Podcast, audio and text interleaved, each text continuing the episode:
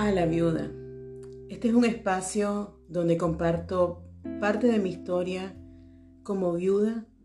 Yo perdí a mi esposo hace un año, en junio del 2021, a Franklin Leiva. Un esposo amado, un esposo soñado, un matrimonio con amor del bueno. Dos días antes de haber perdido a mi esposo, también perdí a mi mamá. Así que ha sido un proceso de duelo bastante intenso, pero donde también he tenido la bendición de tener el acompañamiento de una red de apoyo enorme, tener la bendición de trabajar mi duelo y ahora comparto mi historia con ustedes, invitándoles siempre a que trabajen su duelo, no lo dejen pasar. No piensen que con el tiempo se va a pasar el dolor. Trabajen el duelo para que puedan recordar con amor, recordar esos tiempos de amor, dar gracias por lo vivido, dar gracias por lo tenido. A la viuda es mi espacio donde comparto esa sorpresa que me dio la vida. Así sin más, la muerte puede llegar en el momento menos esperado. Hay ocasiones donde nos toca enfrentar una enfermedad y de alguna u otra forma nos preparamos para la separación física por la muerte, aunque en realidad nunca estamos listos, nunca sabemos cómo vamos a reaccionar y cómo vamos a vivir una pérdida, porque un duelo nunca es igual al otro, una pérdida nunca es igual a la otra. En mi caso nunca pensé en perder a mi esposo tan pronto. Teníamos sueños, teníamos planes. Queríamos llegar a viejitos, viajar, tener hijos, tener más perros. En fin, muchos planes. Pero a los cuatro años de casado, falleció. Con mi mamá, yo sí soñaba que llegara viejita. Creo que casi todas las personas añoramos eso. Y en el 2019, nos tocó vivir una situación bien compleja. Cuando llegamos a emergencia, solo sabiendo que algo estaba mal, pero sin tener idea qué es lo que pasaba. Y después de varios exámenes nos dan la noticia de que tiene un tumor en el cerebro. Y que llegamos justo a tiempo y necesitaban hacerle dos cirugías a lo inmediato. Si esto fuera una serie de televisión, sería una escena donde cuando nos da la noticia empezamos a rebobinar todo para tratar de entender qué pasó y cuándo pasó, para que tuviese sentido lo que nos están diciendo. Y bueno, se nos vino todo.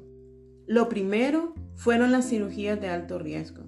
Y yo sabía que había una gran probabilidad de que mi mamá no sobreviviera y ella también.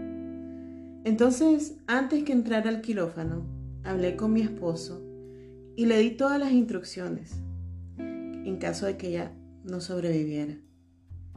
Datos de la funeraria, el cementerio donde ella tenía un terreno, dónde estaban los documentos, la llave de la casa, dónde estaba la ropa, dónde estaba la Biblia de ella, todo lo que ella quería, todo lo que ella en varias ocasiones había expresado que quería en caso de que falleciera. Y claro, cuando yo le digo esto a mi esposo, me pela los ojos sorprendido y su primera reacción, como nos pasa a muchos, fue decir, no, tranquila, todo va a estar bien, ten fe, ella va a salir bien.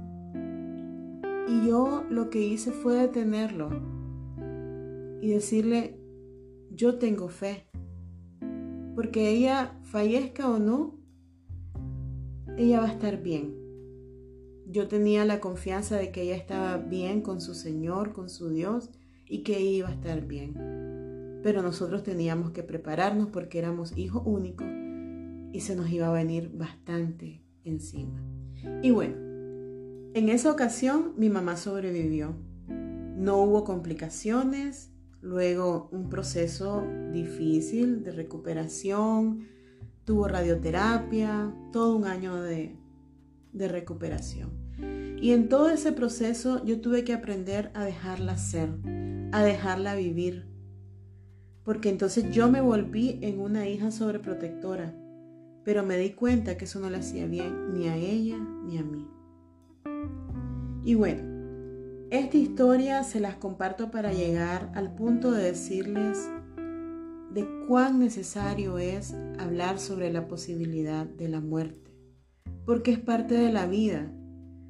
Esa experiencia que vivimos con mi mamá me ayudó a entender que mi mamá podía partir en cualquier momento y cuán importante es expresar el amor y poder compartir tiempo de calidad con las personas que amamos. Y nos llevó a mi esposo y a mí hablar sobre la posibilidad de que uno de nosotros pudiese fallecer. Aunque lo mirábamos tan remoto, no pensábamos que iba a venir pronto, pero sí lo hablamos. Y ahora como viuda, yo sé que pensaba él, yo sé que quería él, yo sé que esperaba de mí en caso de que él falleciera. Y ahora yo les puedo recomendar o compartirle estos puntos que he sacado de conclusión por mi experiencia. Uno, amá y viví. Viví el amor. Cuando se ama y cuando se tiene un amor del bueno, disfrútenlo, vívanlo de manera auténtica y cuídenlo de lo externo. Muchas veces nos limitamos a expresar de manera física, de manera verbal, el amor que sentimos, por temor que van a decir, si nos van a ver, si tienen un amor del bueno, vívanlo, sientan, exprésenlo. Número dos, díganse te amo. No den por sentado de que ya sabe que lo amo o que la amo. Demuéstrenlo siempre. Yo hoy puedo decir que tengo la satisfacción de haberlo dicho todos los días, aun cuando nos enojamos y peleamos. Porque también nos propusimos en arreglar los asuntos, en arreglar las discusiones, porque sabíamos que nos amábamos y eso nos permitió decirnos todos los días te amo, en un mensaje de texto, en una llamada, en un buenos días, en un adiós, en un buenas noches, te amo. Y yo recuerdo que muchas veces me enojé con Franklin porque estábamos peleando y él me decía, es que algo nos puede pasar si yo me voy a la calle y, entonces nos vamos a morir enojados. Y yo decía, ay, qué fatalista. Pero yo sabía que tenía razón y entonces siempre lo trabajamos. Y como les digo, tengo la satisfacción de que siempre nos dijimos, te amo, aún en los días más grises. Número 3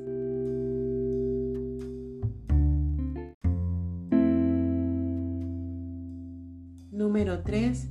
Conversen sobre la posibilidad de que uno fallezca. Y esto aplica a las parejas, pero también aplica a cualquier otro tipo de relación. Aplica a las personas que amamos. Muchas veces mamá, papá, abuelo, abuela nos dicen, cuando yo muera, tal cosa. Nos quieren dar alguna instrucción. Y rápidamente, usualmente, lo que hacemos es buscar cómo cortar esa conversación. Y realmente tener esa conversación es válido y es bueno, porque después eso nos deja también la satisfacción del deber cumplido. Y con la pareja, háblenlo. Hablen sobre lo que piensa el otro, qué piensa si fallece y yo tengo una nueva pareja, qué es lo que quiere que hagan en su funeral, cómo quiere que lo entierren, cómo quieren ser recordados, háblenlo. Y la número cuatro, tengan siempre los papeles en orden. Sé que a muchos nos cuesta tener los documentos en orden, las cuentas en orden, pero es tan importante. Y el poderlo conversar con la otra persona. Tengan siempre los papeles en orden. Eso es un dolor de cabeza. Les voy a contar eh, una experiencia una vez que mi esposo viajó. Por si acaso, me dejó la información y los papeles de la casa. Yo le dije, pero ¿para qué? Y él me dijo, cualquier cosa puede pasar. Años después, eso fue útil. Y antes de que entrara al hospital, donde falleció. Me dio sus tarjetas de débito y algunas instrucciones. Y eso fue de tanta ayuda, porque así no tuve que lidiar con los bancos y un dolor de cabeza menos. Esos son solo algunos ejemplos. En fin, no tengan miedo de hablar sobre esto, en vida, cuando estén bien. Una vez en duelo ya tenemos suficiente dolor y confusión. Perder a un ser amado es horrible.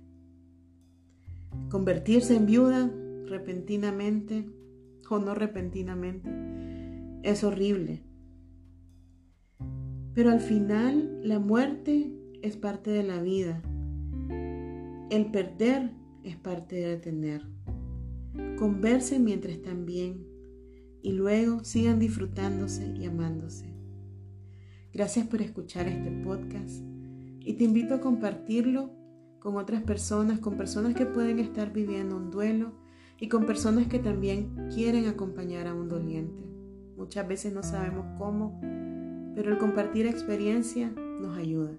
El escuchar la experiencia de otras personas nos ayuda. Sigamos sanando en comunidad. Gracias por escucharme.